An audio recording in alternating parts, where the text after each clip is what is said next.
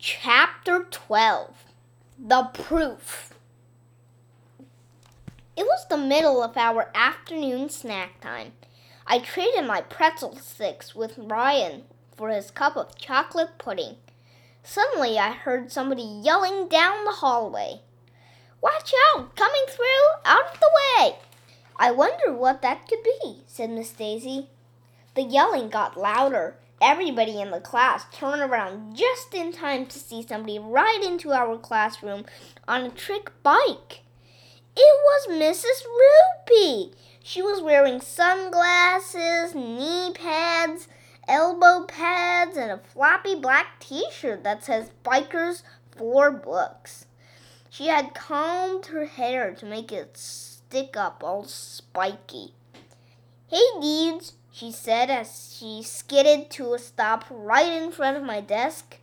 I just landed an awesomely tweaked tail loop with a Superman seat grab to a toothpick grind.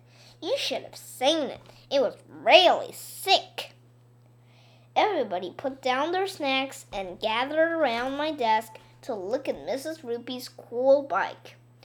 I didn't know you knew so much about trick biking, Mrs. Roopy, I said. I'm not Mrs. Roopy, Mrs. Roopy said. I'm a professional trick biker. You are not, we all hollered. You're Mrs. Roopy, the librarian. And not are two. It certainly looks like a trick biker to me, said Miss Daisy. That's when I came up with the most genius idea in the history of the world. Mrs. Roopy's tattoo. I remembered that she had a picture of a heart on her belly button. You're Mrs. Roopy, I said, grabbing the bottom of her t shirt, and I can prove it. Oh, stop that, Mrs. Roopy giggled. I'm ticklish.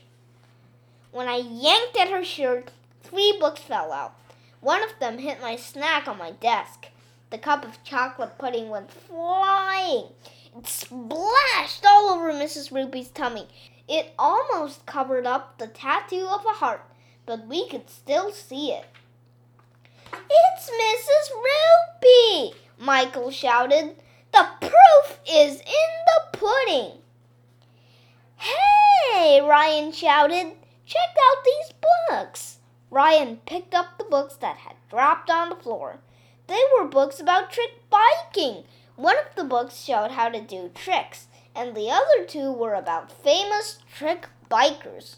Cool! I didn't know they made books about trick biking, Ryan said. So that's how you know so much about trick biking, Mrs. Roopy, I said.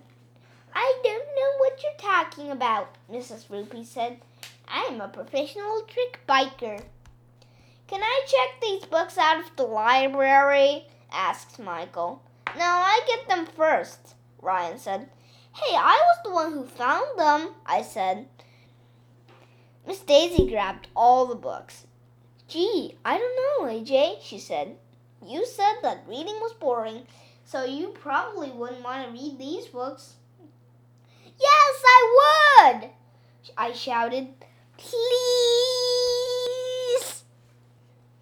Well, okay, Miss Daisy said as she handed each of us one of the trick bike books. But if you don't bring these back on time, Mrs. Roopy is going to lock you in the dungeon on the third floor. We all looked at Mrs. Roopy.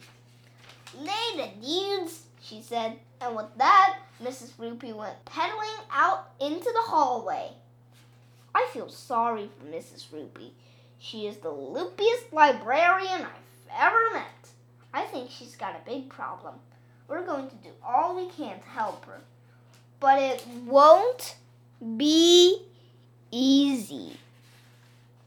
And this is the end of My Weird School, Book 3. Mrs. Roopy is loopy.